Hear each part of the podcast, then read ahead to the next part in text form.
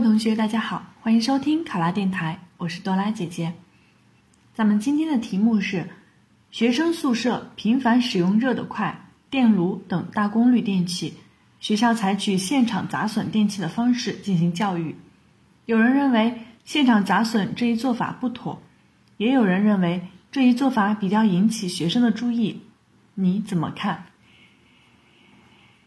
考生开始答题。学生宿舍违规使用电炉、热得快等电器的现象早已屡见不鲜。新闻上常有为提醒学生注意宿舍安全，校方集中销毁违规电器的事例。如西安电子科技大学高新学院的校领导，就在去年冬天在操场用榔头集中砸毁了收缴来的热得快、电热水壶、电火锅等。我认为校方的做法出发点是好的。但工作方式方法不尽合理。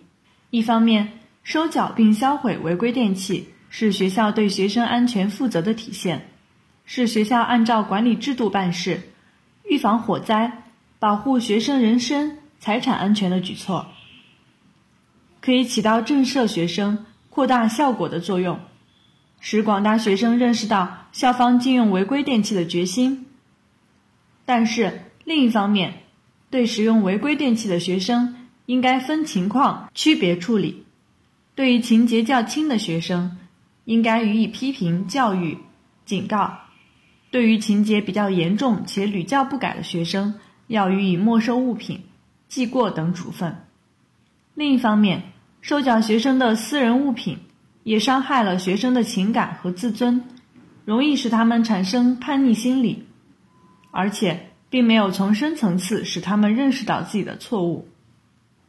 我认为要解决以上现象，具体来说，可以从以下几个方面加以改善。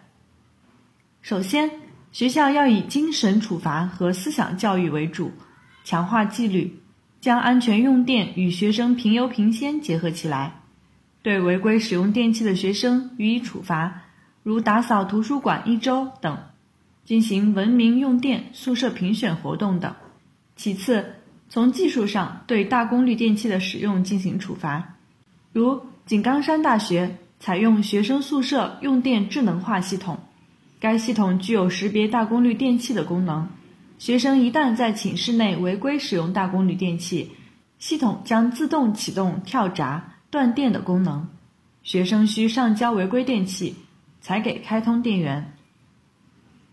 再次改善学校硬件设施，在宿舍楼下、食堂大厅等集中设置并统一管理学生常用的电器，如电吹风、电磁炉等，对他们提供必要的帮助，避免他们因私下使用造成的事故。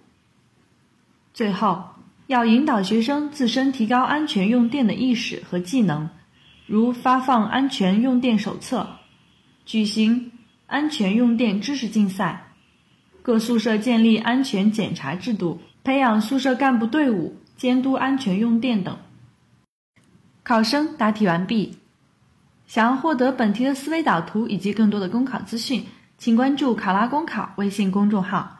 上考拉，考上啦！我是多拉姐姐，咱们下期再见。